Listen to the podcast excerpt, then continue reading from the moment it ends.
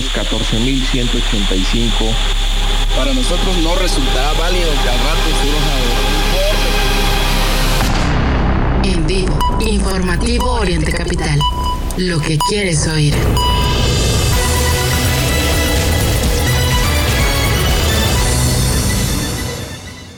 Ya comienza la información en Oriente Capital. Mario Ramos y Raya Costa.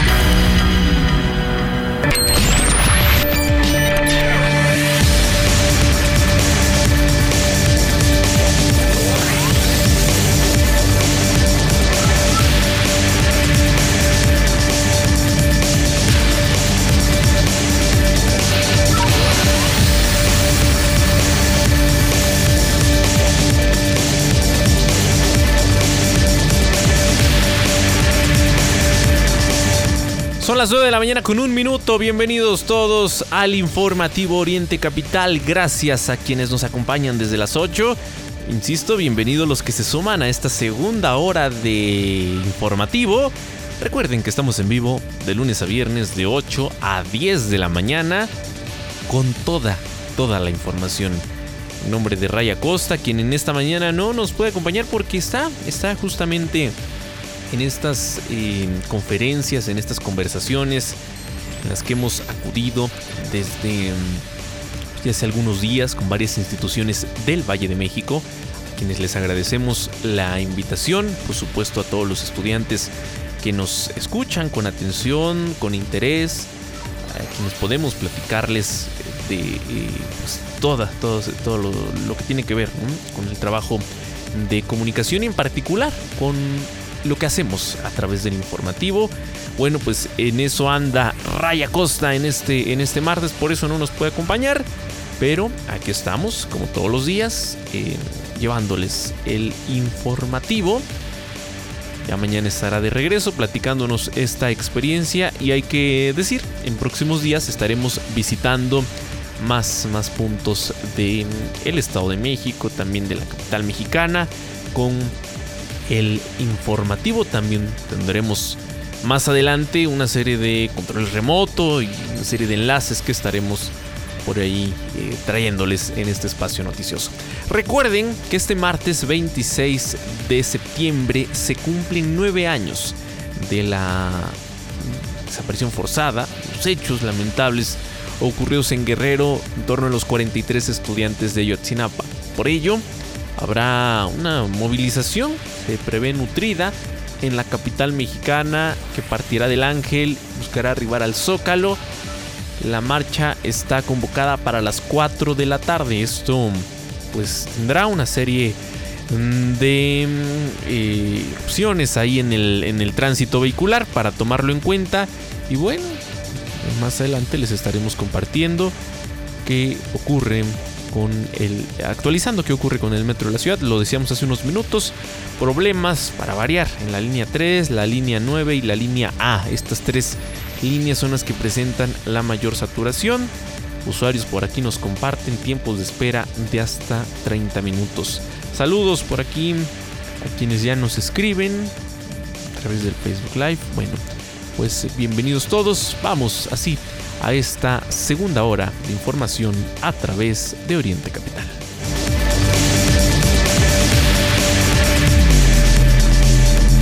En vivo, Mario Ramos y Raya Costa. Mario Ramos y Raya Costa. En Oriente Capital, lo que quieres Vamos a continuar con más de los temas. Fíjese que la Federación de mm, la, Federación de Asociaciones de Periodistas de España se sumó a las condenas por el asesinato del periodista mexicano Jesús Gutiérrez Vergara y a las exigencias de una investigación eficaz y garantías de seguridad para los trabajadores de la prensa. En un comunicado, esta organización expresa su apoyo a la Federación Internacional de Periodistas, que condenó el asesinato del comunicador mexicano Jesús Gutiérrez Vergara el pasado 25 de septiembre en Sonora. Gutiérrez eh, Vergara, periodista especializado en asuntos policiales y director del portal Notiface Prensa Digital, fue abatido a tiros por hombres armados que le dispararon desde un vehículo cuando salía de su domicilio. Imagínese, junto a cuatro policías. Esta asociación denunció que se trata del sexto asesinato de un comunicador cometido en lo que va del año en México. De acuerdo con la organización Artículo 19, que defiende la libertad de expresión y el derecho a la información, un total de 161 periodistas fueron asesinados en México desde el año 2000 en posible relación con su labor. De ese total, 47 asesinatos se registraron durante eh, el sexenio del expresidente Enrique Peña Nieto. Pero ¿cómo vamos en el actual? ¿Cómo vamos en el mandato de Andrés Manuel López Obrador? Bueno, pues hasta el día de hoy, que falta un año para que concluya su administración, lamentablemente se contabilizan 41 asesinatos. Terrible este dato y bueno, pues veremos cómo responden las autoridades a estos llamados a nivel internacional y este pronunciamiento, ¿no? Muy contundente en pues clara, clara alusión a lo que ocurre en el terreno de la violencia en nuestro país. De 8 a 10, el informativo de Oriente Capital, al aire.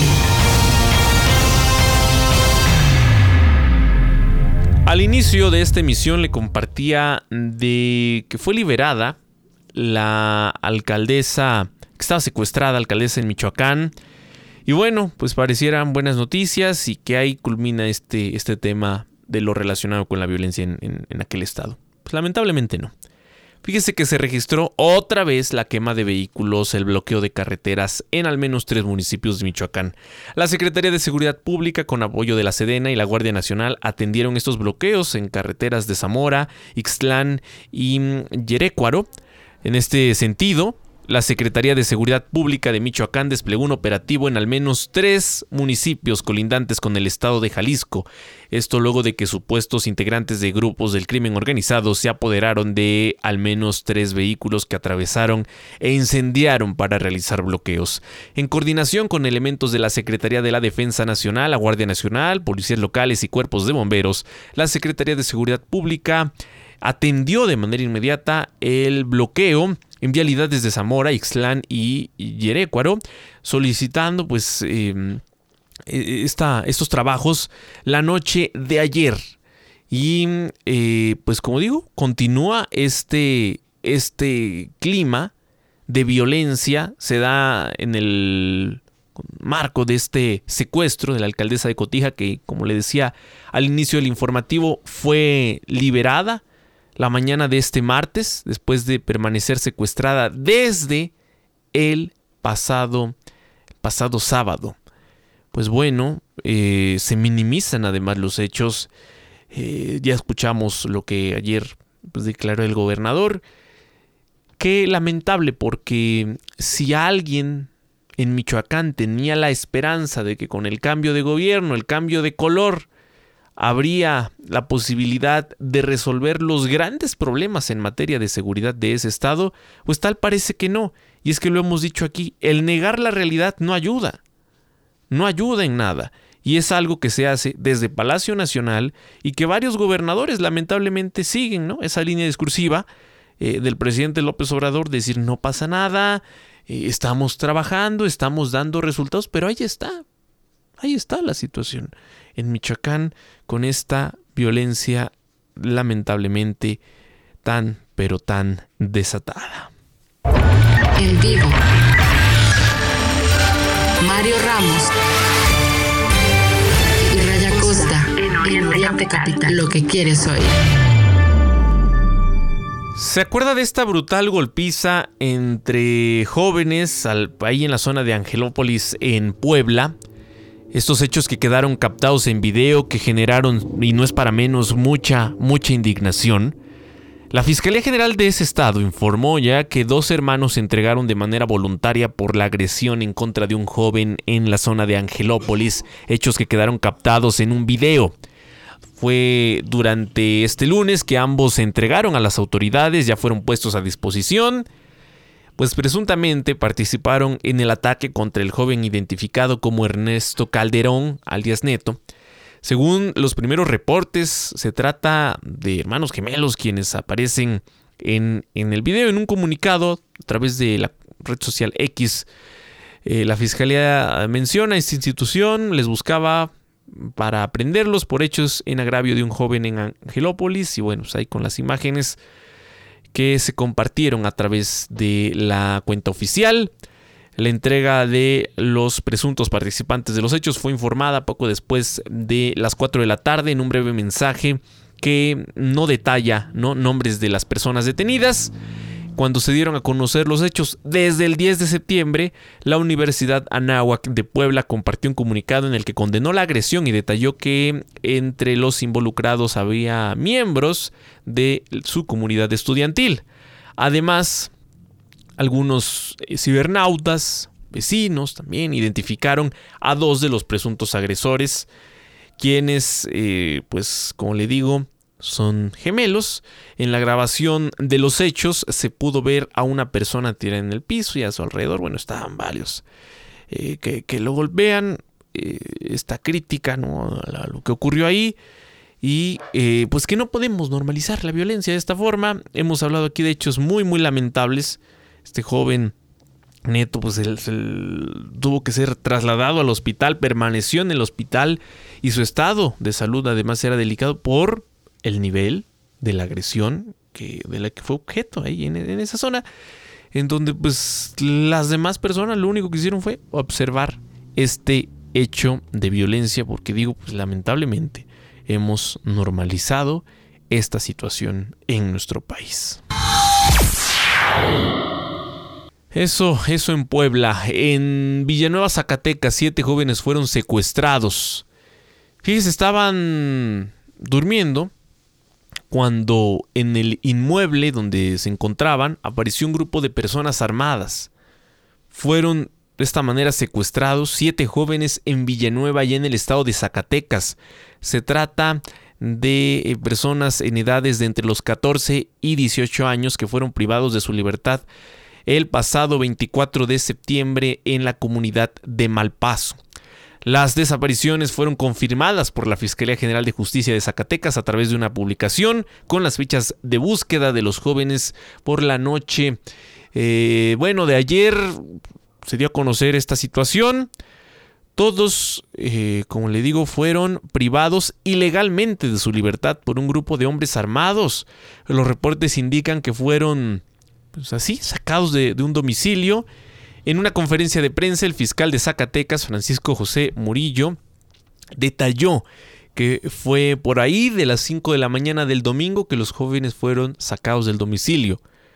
Para tratar de encontrar a los siete jóvenes, las autoridades desplegaron un operativo, ya lo sabe, 300 elementos de la Secretaría de la Defensa Nacional, de la Guardia Nacional y policías estatales en diferentes comunidades de Villanueva, tales como Malpaso, La Quemada y el Cañón de eh, Juchipila, así se, le conoce a esta comunidad. Y bueno, pues veremos, veremos qué, ocurre. Eh, no es solo lo que ocurre en Jalisco, no es solo lo que está pasando en Guerrero, en Michoacán, es, dice el presidente, lo, lo sostiene una y otra vez, no se trata de un hecho generalizado, pero pues aquí está lo que ocurre en distintos puntos del país. Ya que le hablo del presidente, y le adelantaba hace unos minutos, así, así habló ayer de este video que está circulando en, en redes sociales. El crimen organizado desfilando ahí, presentando su arsenal allá en el estado de Chiapas. Así minimizó el presidente López Obrador estos hechos. Pero ha habido mucha propaganda. Entonces sacaron un video en donde van entrando a frontera Comalapa 20 camionetas y están de lado y lado de la carretera gentes eh, aparentemente recibiéndolos. Y sí pueden ser bases eh, de apoyo que hay en algunas partes del país porque les entregan despensas o eh, por miedo, porque los amenazan. Pero no es un asunto general. Es un asunto muy eh, limitado a una región y ya se está atendiendo. Así lo dicho por el presidente López Obrador, minimizando estos hechos, diciendo es un tema mediático, no es un hecho generalizado, no es, presidente López Obrador, hay que recordarle, no es el primer hecho de esta naturaleza que damos a conocer, y que bueno, dan a conocer ellos, los integrantes del crimen organizado, mostrando su capacidad de fuerza. Por cierto, quien reaccionó a estas declaraciones del presidente López Obrador fue Adrián Levarón. Dice que, pues, es lamentable, ¿no? La, lo que dice el presidente. Eh, reta al presidente además a, a que vaya para allá y que les diga que todo es publicidad de los conservadores para atacarlo, que él es la víctima. Así lo dijo Adrián Levarón. Otra vez nos la vuelve a hacer el presidente. De nuevo en su mañanera dice que la entrada de criminales aplaudidos por un pueblo de Chiapas es usado como propaganda para atacarlo. Duele que piense así porque todo lo malo siempre pasará y pensará que es para hacerlo enojar. Pero en dado caso, imagine que, que si lo usaran para hacer propaganda contra usted, pues, pues dé gracias a Dios de que se, que se pudo enterar y por el medio que sea, pero se enteró. Vaya para allá y entienda por qué le aplaudieron a los hombres armados que, que entraban. Vaya para allá y explíqueles por qué no ha podido brindar seguridad y por eso son recibidos como héroes estos señores. Vaya para allá y dígales que no alcanzaron a ver el convoy por tanta luz del día que deslumbra. Vaya para allá y dígales que lo malo no son sus pueblos quemados ni sus hijos asesinados. Dígales que dígales que todo es publicidad usada por los conservadores para atacarlo. Dígales que usted es la víctima. Y ahora que vaya a darse una vuelta de supervisión al tren Maya, trate de darse una vuelta a estos pueblos tomados por el crimen. Y aunque dudo que lo reciban con aplausos. Adrián Levarón, en respuesta a lo dicho por la mañana por el presidente López Obrador, que minimizó estas imágenes. Fuertes, fuertes declaraciones de Adrián Levarón. Oiga, ayer, ayer se registró otro accidente aéreo.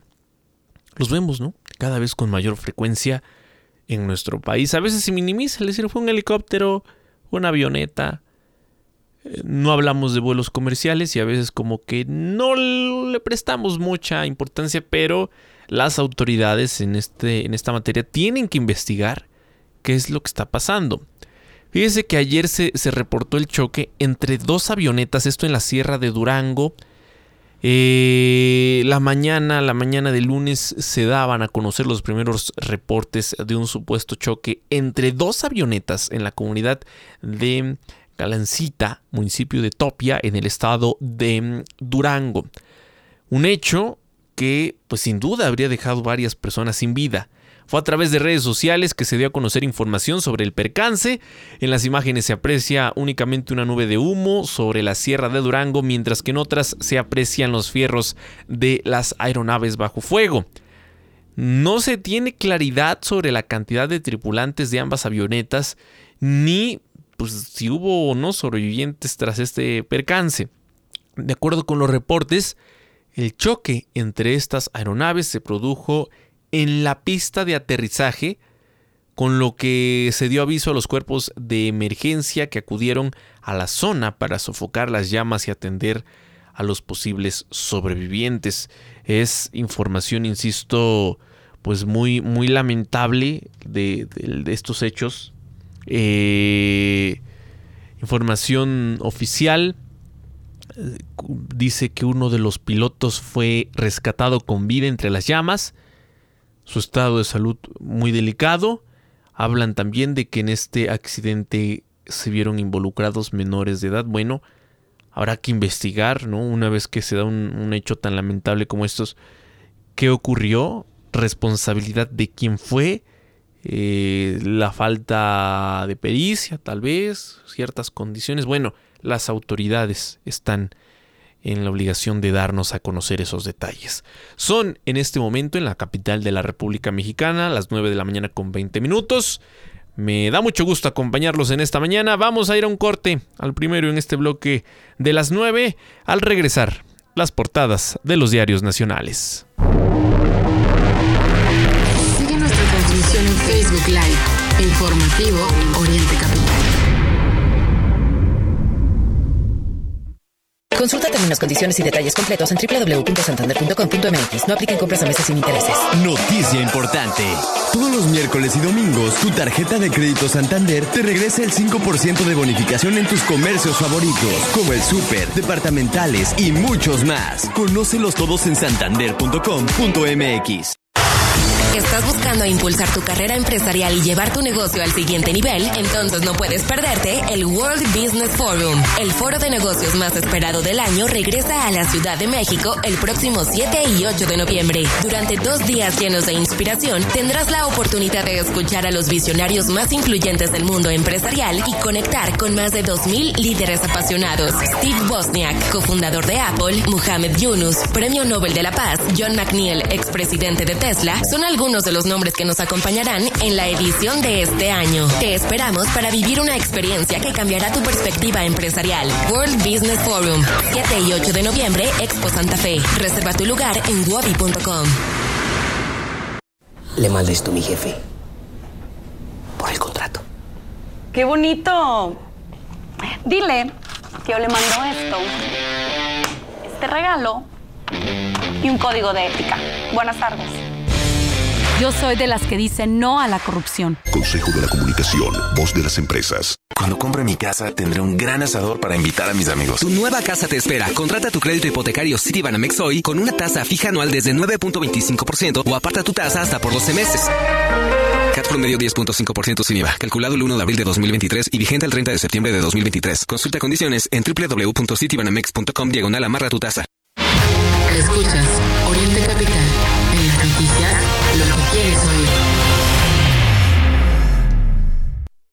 medalla Gilberto Rincón Gallardo Teletón reconoce las iniciativas que impulsan la inclusión, como crear playas accesibles o la contratación de personas con discapacidad en puestos públicos. Ya hemos premiado a cuatro municipios. Participa con el tuyo en teletón.org. Hagamos de México un país para todos. Teletón, orgullosamente tercos. ¿Trabajas en recursos humanos? Con Book llegó el momento de hacer la diferencia. Prepárate para People Day, el primer festival de RH que cambiará las reglas del juego. Este 28 de septiembre descubre un lugar donde las ideas cobran vida. El networking es más que un intercambio de tarjetas y los expertos revolucionan tu perspectiva. Compra tus boletos en peopleday.lat. Mario Ramos y Raya Costa, en el Oriente Capital, lo que quieres oír. Primeras planas Informativo Oriente Reforma. Ocultó feminicidio Fiscalía de Ciudad de México. El Universal. México entierra la política de distribución de medicamentos. Milenio. México y 10 países más exigirán a Estados Unidos financiar nuevo plan migratorio. Excelsior.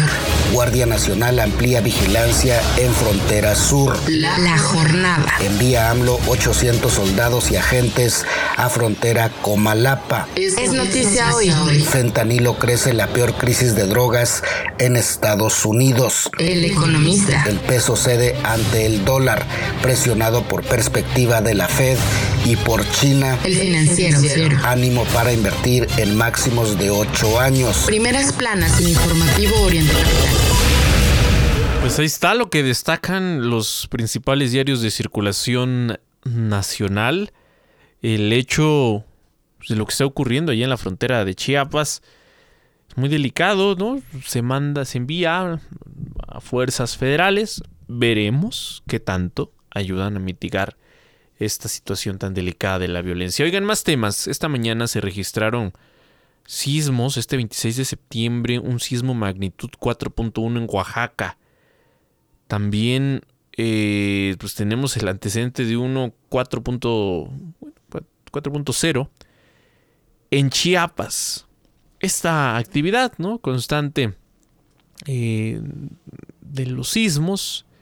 Fíjese, eh, el de 4.0 de magnitud fue registrado en las cercanías de Pijiapan, Chiapas, por ahí de las 6.22, este 26 de septiembre, según el Servicio Meteorológico Nacional.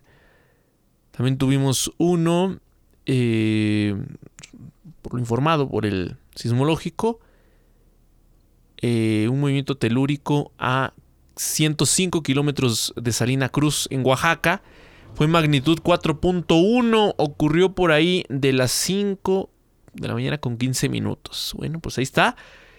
No crea que no tenemos actividad sísmica. Es cierto, este tipo eh, de movimientos no requieren la activación de la alerta sísmica, pero sí hay que estar muy, pero muy atentos en más de los temas que no, no nos gusta compartir, pero bueno, pues es lamentable este tema. Fíjese, ocho muertos tras el desbordamiento de un arroyo en Autlán de Navarro, allá en Jalisco. Dos personas permanecen como desaparecidas, ya se han registrado múltiples daños a casas, escuelas, a las comunicaciones, a las vialidades. Bueno, todo esto, insisto, generado por el desbordamiento de un arroyo. Por ahora tenemos la confirmación de ocho personas muertas, dos desaparecidas y tres hospitalizadas. Este saldo, saldo fatal que ha quedado hasta el momento por el desbordamiento del arroyo El Cangrejo en la comunidad de El Jalocote, allá en el municipio de Autlán de Navarro.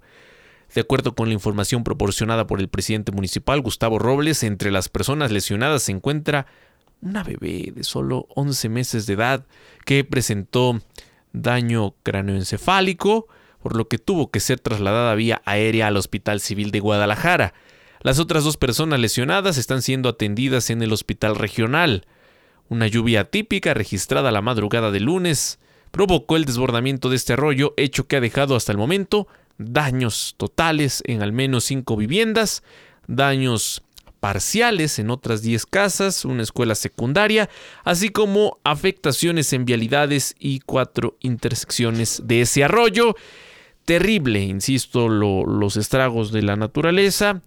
Bueno, pues muy atentos y mire, no está de más. Yo sé que eso para algunos es como, pues no pasa, ¿no? Aquí en el Valle de México, por ejemplo. Pero en varios estados del país, esta alerta, con el aumento en el cauce de los, de los, de los arroyos, sí, eh, pues está muy vigente. ¿no? Hemos, hemos hablado aquí de, lo, de los saldos fatales que, que ha dejado. Y bueno, qué decir, aquí en el Valle de México con las lluvias también hay que estar siempre alertas con estas inundaciones, encharcamientos, porque a veces se minimiza, ¿no? Y dicen, no, no pasa nada. No pasará de que tenga que caminar por ahí y pues meterme al agua sucia, ¿no? Pero ¿qué cree? Hemos tenido también el deceso de personas por estos hechos. Y es que, imagínese usted, pues es muy peligroso caminar, así sea por la banqueta, cuando no sabemos ni la profundidad con exactitud del agua, Aquí tenemos además, pues, terrible, ¿no? El, robo constante de, alcantarillas. Usted va caminando y de momento, imagínese, no alcanza a ver que ahí hace falta una tapa. Y bueno, hemos hablado de casos fatales. Hay que tenerle mucho cuidado, mucho cuidado al agua. Y en el caso de este aumento en los arroyos, pues también en particular, insisto, varios estados del país que hemos tenido que compartirle aquí, pues presentan decesos a causa de hechos de esta naturaleza.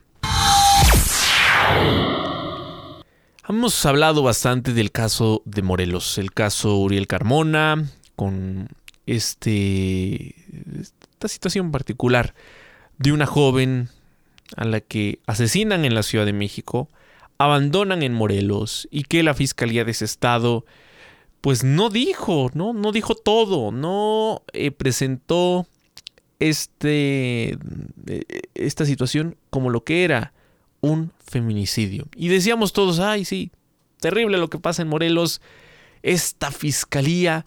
Mire, yo lo que quiero poner sobre la mesa es un hecho muy particular. El caso de Montserrat. Y no crea eh, que estamos hablando de dos mm, hechos que no, que, dos feminicidios que no han sido considerados feminicidios por las autoridades, por errores, por omisiones, por lo que usted quiera. Son muchos, muchos más los casos. En México enfrentamos una situación muy delicada en el terreno de la procuración de justicia, de la impartición de justicia. Una vez que usted ha sido víctima del delito que sea, eh, tenemos ahora que enfrentarnos a otro gran, gran problema, que son las fiscalías estatales.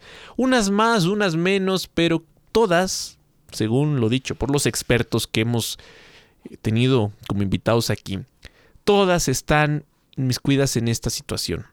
Hay niveles, insisto, no, no, no eh, podemos considerarlas a todas iguales, pero sí, en todas se han presentado hechos de esta naturaleza. ¿De qué le hablo? ¿Qué, ¿Qué fiscalía está ahora en el ojo del huracán? Ni más ni menos que la de la Ciudad de México. Es por el caso de Montserrat Juárez. Fíjese que pese a que paramédicos afirmaron que Montserrat Juárez no presentaba eh, signos de violencia cuando acudieron al llamado en un departamento de la colonia Náhuac en la Miguel Hidalgo, el padre de la joven de 25 años reveló que el cuerpo de su hija sí presentaba huellas visibles de violencia. Insisto, huellas visibles de violencia, que hay que eh, señalar esto, porque existe la posibilidad de tener huellas, que, o perdón, de, de, haber sufrido algún tipo de violencia y que esto no sea evidente, ¿no? Pero en este caso, pues, lo dicho por el padre, es que sí se presentaban huellas visibles. Ayer fue entrevistado por varios medios y detalló que cuando acudió a reconocer el cuerpo, este tenía varios eh, moretones, ¿no? Apuñalamientos incluso, eh, señales claras de ahorcamiento. Y lo que dijo la Fiscalía de la Ciudad de México, pues no fue eso. Entonces, eh, es muy similar este caso, ¿no? No, le parece al, al de Morelos por el que Uriel Carmón estuvo en la cárcel varios días. Lo que aquí cabe preguntarnos es, ¿se habla o, podemos confirmar que solo son dos hechos aislados, como dice el presidente López Obrador? Yo creo que no. Yo creo que esta situación eh, en torno a la violencia es algo a lo que pues tenemos que combatir en todo el país. Todo el país está eh, inmiscuido en esta violencia, en violencia de esta naturaleza. Es sin duda lamentable y, bueno, pues veremos, ya ayer lo escuchamos ahorita, la, fiscalía pues dice que van a atender esta situación, que lo van a investigar como tal, sí, pero ¿y cuántos casos hemos tenido de esta naturaleza? Es la pregunta que sin duda alguna nos hacemos, es esa duda razonable. A las 9 de la mañana con 33 minutos, Berenice Moreno, nos tienes información importante, te escuchamos. Muy buenos días, auditorio de Oriente Capital. De acuerdo con el monitor de sequía que elabora el Servicio Meteorológico Nacional, 108 de los 125 municipios que integran el Estado de México presentan un nivel de sequía, ya sea moderada o severa.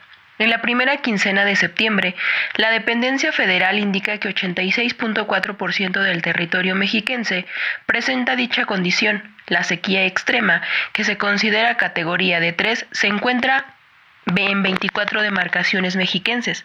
Entre ellos destacan Aculco, Almoloya de Juárez, Amanalco, Acambay, Donato Guerra, Ixtapan del Oro, Gilotepec, Otzoloapan, Polotitlán, San Simón de Guerrero, Santo Tomás, Lubianos, Zacazonapan, Valle de Bravo, Villa de Allende, Timilpan, Tlataya, Texcaltitlán, Temascalcingo, Temascaltepec, Soyaniquilpan y Sultepec. En esta condición, el riesgo de incendios forestales es extremo y se restringe el uso del agua debido a la escasez, mientras que 33 demarcaciones padecen sequía severa de 2 y se pueden presentar incendios forestales, pérdidas de cultivos y pastos. El reporte indica que en sequía moderada de 1 están 51 municipios mexiquenses que presentan algunos daños en los cultivos y pastos. Existe un alto riesgo de incendios bajos además de niveles muy bajos en ríos, arroyos, embalses, abrevaderos y pozos. Para Oriente Capital reportó Berenice Moreno. Muchas gracias Berenice Moreno, lo que ya les adelantaba, esta sequía en gran parte de los municipios del Estado de México. Ayer se anunciaron de parte de la nueva administración estatal una serie de acciones en eh, pues esta laguna de Jico, Tláhuac. Mm, veremos, veremos, ¿no? Qué tanto ayuda a resolver la necesidad urgente, muy, muy urgente de acceso al, al agua potable. Y es que, sí, aunque usted no lo crea, en municipios, como es el caso de La Paz, a 30 kilómetros del centro del país, se siguen presentando problemas de esta naturaleza. Y yo sé que la Ciudad de México no es ajena, pero una cosa es que a usted no le llegue el agua porque hubo recorte en el Cutzamala. Y la otra es que usted no le llegó el agua porque no ha pasado la pipa que regularmente le vende el agua. Sí, porque hay comunidades que no tienen pues, una red de agua potable que les dote del vital líquido este recurso que es vida. Es eh, muy lamentable ¿no? La, condición en la que mucha gente tiene que aceptar vivir ante la falta de otro espacio. Y ocurre, como le digo, no en un municipio alejado de la sierra del estado que usted prefiera. Ocurre en el municipio de La Paz, en la zona conurbada con la capital mexicana en una línea recta 30 kilómetros, 30 kilómetros de del centro del país. Si usted se sube al Cerro de los Reyes La Paz sin contaminación, puede apreciar eh, los enormes edificios de, de Paseo la Reforma. Sin contaminación, claro. Pero pues así, así las cosas. Son las 9 de la mañana con 37 minutos. Tatiana Valdés, nos tienes información importante, te escuchamos. Muy buenos días, Ray Mario, Auditorio de Oriente Capital. Así es. Les informo que del 3 de octubre al 19 de noviembre, Toluca celebrará la Feria y Festival Internacional del Alfeñique 2023, que contará con diversos eventos culturales y artísticos, teniendo como estelares las presentaciones del show de Beli y Beto, Matute, Rock en tu idioma sinfónico, Los Ángeles Azules, Julián Álvarez y Gloria Trevi. Los 84 puestos tradicionales con venta del alfeñique y calaveritas de chocolate se instalarán en los portales del 3 de octubre al 5 de noviembre, en un horario de 9 de la mañana a 11 de la noche. Los eventos se llevarán a cabo del 18 al 22 de octubre en el Parque Alameda 2000, en los que se espera una afluencia de más de 20.000 personas por concierto. El acceso será a través del registro en boletera electrónica. Además, se celebrará el desfile Catrineando, conciertos de la Orquesta Filarmónica de Toluca, entre ellos un homenaje especial a José Alfredo Jiménez.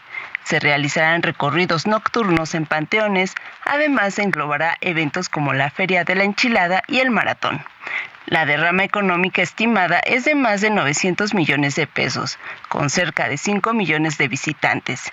En este sentido, las autoridades municipales garantizaron condiciones de seguridad y cobertura de servicios para la llegada de turistas nacionales e internacionales. Hasta aquí mi información.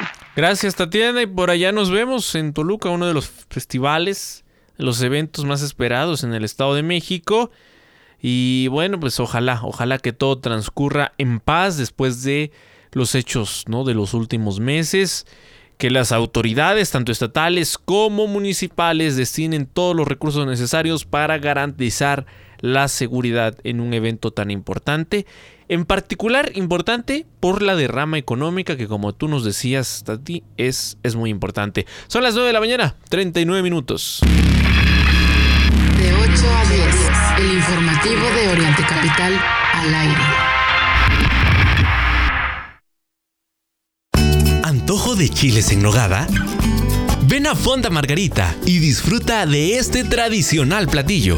De julio a septiembre tenemos para ti la temporada de chiles en nogada, disponible en nuestra sucursal de Avenida José Fortes de Domínguez número 86, La Magdalena Tlicpac, Los Reyes La Paz. Fonda Margarita, el restaurante del reino del sabor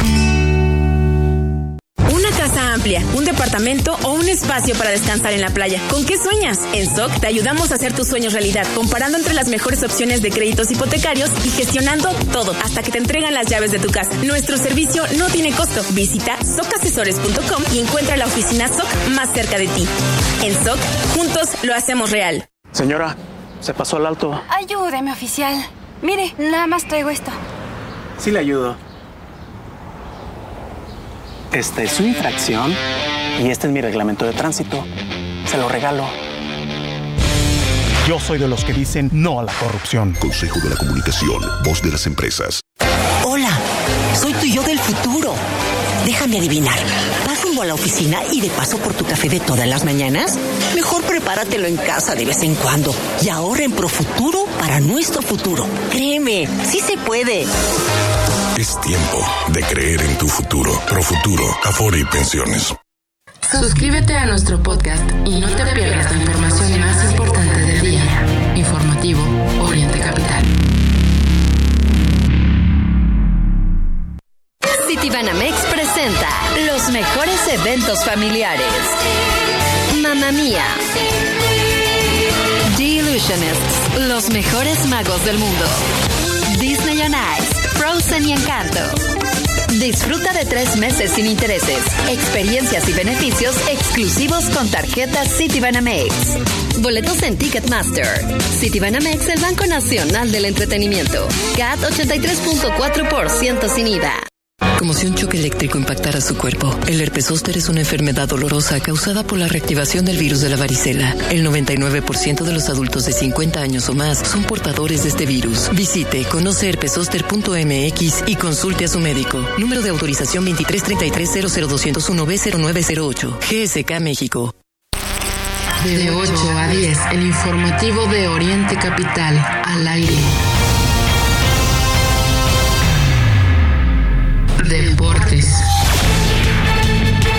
Buenos días, informativo de Oriente Capital. Xavi Alonso es el elegido del Real Madrid para sustituir a Ancelotti. Medios de España confirman que el entrenador del Bayer Leverkusen llegaría al banquillo merengue. Sería el sustituto de Carlos Ancelotti para el siguiente año, luego de su gran derrimiento en la liga alemana. El Gran Premio de Japón fue desastroso para Checo Pérez. El mexicano no finalizó la carrera debido a varios errores importantes que cometió al inicio. Todo empezó cuando Hamilton y Sainz le hicieron sándwich y su auto sufrió daños y además tuvo cuatro puntos de penalización por adelantar de forma ilegal bajo coche de seguridad a dos autos. México tuvo representante en la final del Mundial de Básquetbol que se disputó en Indonesia, Filipinas y Japón. El árbitro Omar Bermúdez fue uno de los tres oficiales que estuvieron en el encuentro final entre las selecciones de Alemania y Serbia. La selección de Estados Unidos se quedó fuera de las medallas en el Mundial de Básquetbol sumando otro fracaso, donde Alemania se proclamó campeón al derrotar en la final al conjunto de Serbia por un marcador de 83 a 77. El representativo nacional de voleibol de sala derrotó 3 a 0 a Cuba en el duelo por el tercer puesto en la final Six Norseca, torneo que se realizó del 19 al 24 de septiembre. Es su segunda presea en este tipo de torneos tras el oro conseguido en el 2021.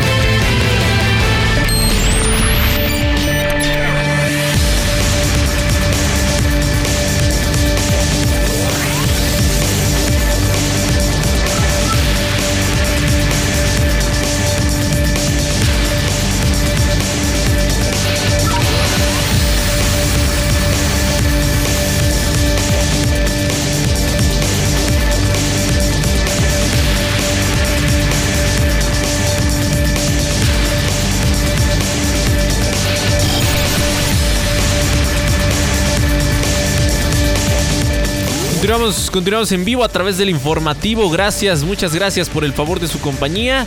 Son las 9 de la mañana con 44 minutos. Ahí tenemos, ahí tuvimos el resumen de la actividad deportiva en este martes 26 de septiembre. Oiga, y sigue, sigue la situación, la crisis migrante en México, un asunto muy pero muy delicado. Fíjese que la Comisión Mexicana de Ayuda a Refugiados del gobierno, eh, pues ha ha anticipado un aumento de un 30% en la atención diaria de solicitudes eh, en unas oficinas que fíjense recientemente eh, abrieron allá en Tapachula, Chiapas.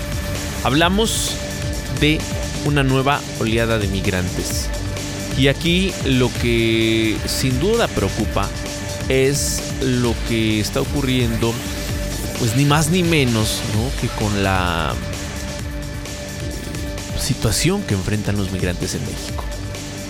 También se enfrentan a la violencia, son víctimas de la violencia en México y bueno, pues es, muy triste ¿no? hablar de, de esta situación. Personas que más allá de todo lo que se dice a veces de los migrantes, tenemos que entender, están yendo de sus países por condiciones económicas, no buscan una vida mejor, lamentablemente en, este camino, bueno, encuentran situaciones muy, muy complicadas, en particular lo que tiene México para ofrecerles es, es, muy triste, ¿no?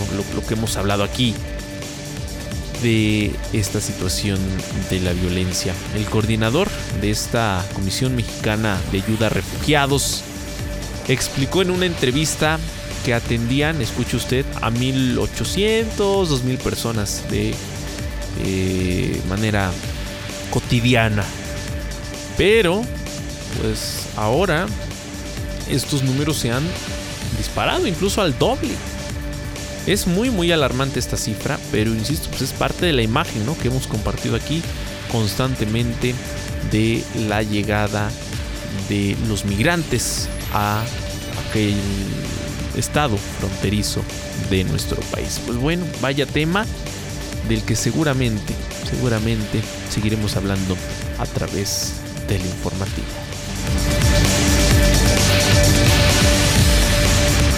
Son las 9 de la mañana con 47 minutos. Eh, fíjese, la nueva CURP con fotografía sería obligatoria. Está avanzando esta iniciativa en el Senado. La nueva Ley General de Población planea que los mexicanos tengan la obligación de inscribirse en el Registro Nacional de Ciudadanos y obtener de esta manera un documento con fotografía largas filas en los módulos de atención del INE para eh, pues, tramitar ¿no? ahora la, credencial eh, electoral. Imagínese con esta iniciativa que tiene su argumento, ¿eh? o sea, no, no, no podemos decir del todo que se trate de una ocurrencia más de los senadores, de los diputados. A ver, en comisiones del Senado, pues se aprobó eh, esta, esta iniciativa que pues busca se expida una nueva ley general de población y de esta manera se abrogue la ley vigente en la materia. Entre los principales cambios, los que a usted le interesa conocer, es el planteamiento de que la CURP tenga fotografía y sirva como documento de identificación. De acuerdo con este proyecto, pues es lo que se contempla, un nuevo documento con fotografía del titular, lugar de nacimiento, fecha de nacimiento, firma y huellas dactilares. Debería eh, renovarse a más tardar 90 días después de que concluya su vigencia, la cual no podría extender los 15 años según lo que hasta ahora han discutido. Las Comisiones Unidas de Gobernación y de Estudios Legislativos aprobaron el dictamen para esta nueva ley que ahora deberá pasar al Pleno para su eventual aprobación. Compártame por aquí en las redes sociales, bienvenidos a sus comentarios, arroba Mario Ramos MX, arroba Oriente Capital, y usted qué opina. ¿Qué le parece esta iniciativa? ¿Le podría beneficiar, o no? No me imagino ¿eh? el tema ahora de atender a todo el mundo. Yo sé que el, INE con el paso de los, de los años ha ido resolviendo esta situación. Si usted va a un módulo del INE, pues ya lo puede hacer con su cita previa, llega casi casi de manera directa, hace el trámite, se retira en escasos minutos, regresa al par de días que le citan y lo mismo, en escasos minutos le entregan su credencial. Pero pues esto es porque el INE está operando de lunes a viernes, todos los días, está atendiendo personas en esta condición y tenemos varios módulos del INE, ¿no? Y además, cada cuánto renovamos nuestra credencial. Esa es la otra. Pero ahora imagínese lo que será el tener que ir a cumplir con este requisito. ¿Cuánto tiempo se nos dará? Eh, híjole, va, a estar interesante. Insisto, yo, yo sé que sirve.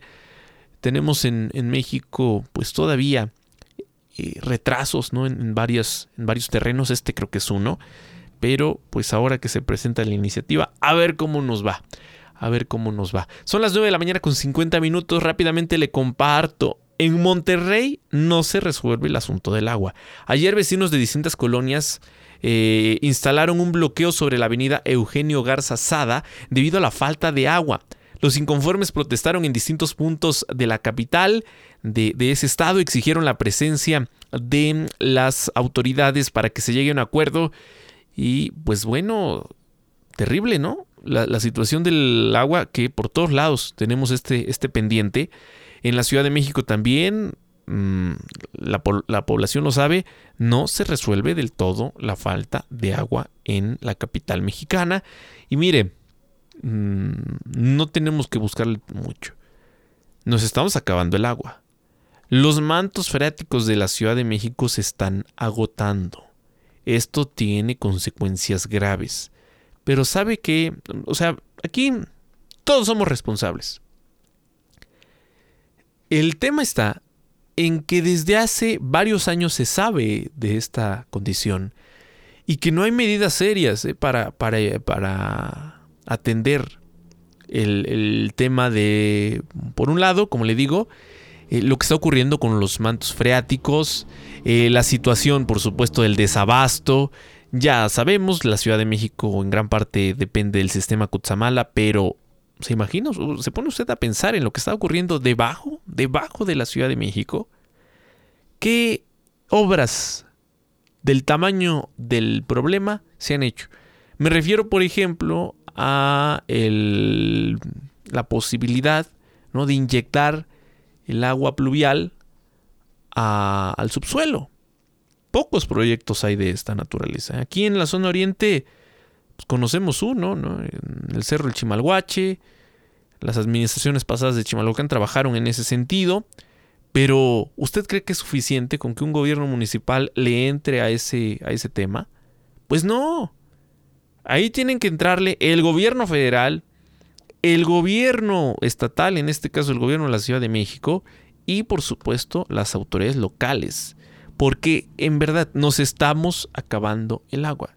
Imagínese usted, Em, la, lluvia lo que nos provoca son severas inundaciones en lugar de que podamos aprovechar de alguna forma esta, esta agua pluvial.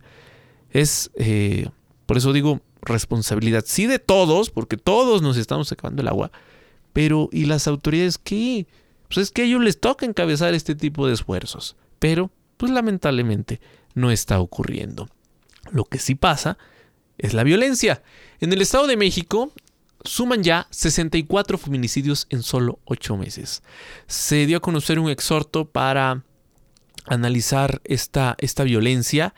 Fíjese que se ha hecho un llamado desde el Congreso local, desde la actual legislatura, para que eh, pues se analice la alerta de violencia de género en contra de las mujeres no en uno, dos, tres municipios del estado, en los 125 municipios del Estado de México. Y es que de acuerdo con cifras del Secretariado Ejecutivo del Sistema Nacional de Seguridad Pública, si se compara los dos eh, cuatrimestres del año 2023 em, respecto al 2022, se tienen 31 casos menos de muertes eh, violentas de mujeres, una disminución sí, del, del 33%. Tan solo en agosto la entidad mexiquense reportó nueve feminicidios y bueno, pues es un dato similar al dato de, junio. Eh, ambos meses pues, son los que destacan en este 2023, pero pues sí hace falta, ¿no? La, la alerta de género, porque más allá de que se tenga esta declaración se implica una serie de medidas, una serie de políticas que tienen que seguir las autoridades del Estado, las autoridades municipales. Fíjese, actualmente eh, hay algunos municipios que tienen esta, esta alerta. Hablamos de Toluca, Chimalhuacán, Chalco, Ecatepec, Bautitlán, Escali, Ixtapaluca, Nezahualcóyotl, Tlalnepantla y Tultitlán. Y es que pues, se habla, estos habrían concentrado, el, eh, concentrado 30 feminicidios en el periodo que ya le, le mencionaba. Son cifras alarmantes. Cada uno de estos casos pues se da en un contexto diferente y sí, como sociedad tenemos que entrarle a este tema de la violencia en contra de las mujeres. Yo sé que aquí le hablamos de la violencia contra periodistas, de la violencia en contra de los niños, de la violencia en muchos, en muchas expresiones, pero una de la, de la que pues seguimos, ¿no? Eh, muy asombrados a veces por el nivel incluso de violencia es esta, la que se da en contra de las mujeres. Mire, antes de despedirnos, esta información, Guatemala ha blindado su frontera con Chiapas. Esto, pues, por el tema de los grupos del crimen organizado. Se dice han desplegado 2.000 soldados. También del lado de nuestro país se han hecho, eh, se ha hecho el anuncio, al menos el anuncio del envío de fuerzas a esa región del país. Me refiero al estado de Chiapas. Pero en territorio de Guatemala, eh, su gobierno movilizó este martes a 2.000 soldados de su ejército para blindar su frontera con México debido a la violencia provocada por el narcotráfico. Esto, pues recientemente, la medida se tomó, dice el vocero del ejército guatemalteco, para garantizar la seguridad y gobernabilidad en el territorio de ese país. Estas medidas adoptadas por las autoridades guatemaltecas responden a la disputa territorial entre eh, pues los grupos del crimen organizado, los cárteles de Sinaloa y de Jalisco Nueva Generación en el estado de Chiapas, que colinda con ese país centroamericano y que vaya, ha detonado como nunca. En los últimos días le hemos hablado aquí de esa situación eh, violenta que se vive en Chiapas, negocios cerrados, estas cadenas de suministro bloqueadas también porque están secuestrando unidades de carga para incendiarlas y así realizar cierres carreteros. Y bueno, una completa gobernabilidad en Chiapas que, como le compartí al inicio del informativo, el presidente como nunca ha minimizado. Y ya para despedirnos, una declaración de estas, de estas del presidente.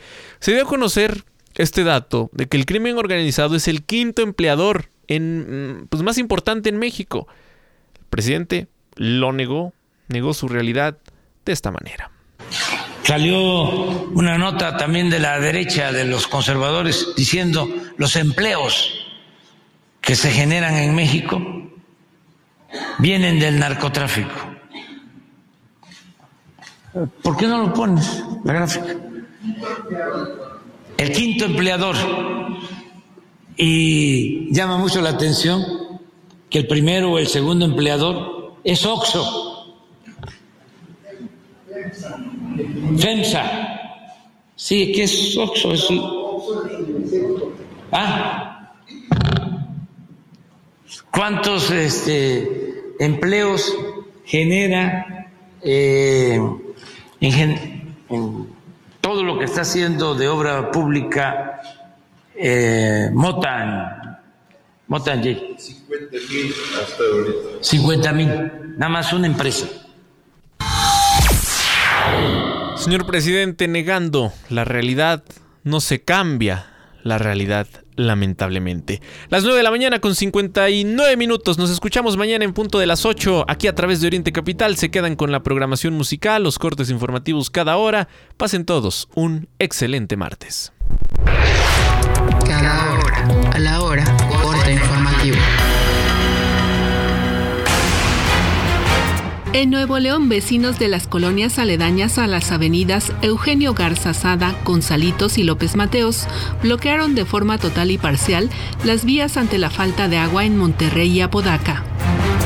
En Zacatecas, siete jóvenes, cuatro de ellos menores de edad, fueron secuestrados por un grupo de hombres armados que irrumpieron en el rancho El Potrerito, ubicado en inmediaciones de la comunidad Malpaso, en el municipio de Villanueva.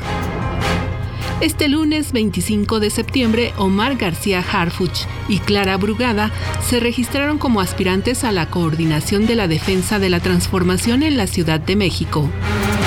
En Jalisco, Protección Civil continúa la búsqueda de al menos tres personas que fueron arrastradas por el desbordamiento del arroyo El Jalocote en Autlán de Navarro. Además, hay daños en cinco viviendas, una secundaria y distintas vialidades. Estados Unidos se enfrenta nuevamente ante una posible parálisis presupuestal que detendría el funcionamiento de los servicios públicos y enviaría el desempleo técnico a miles de funcionarios del Estado federal. Estos y los legisladores no logran un acuerdo sobre una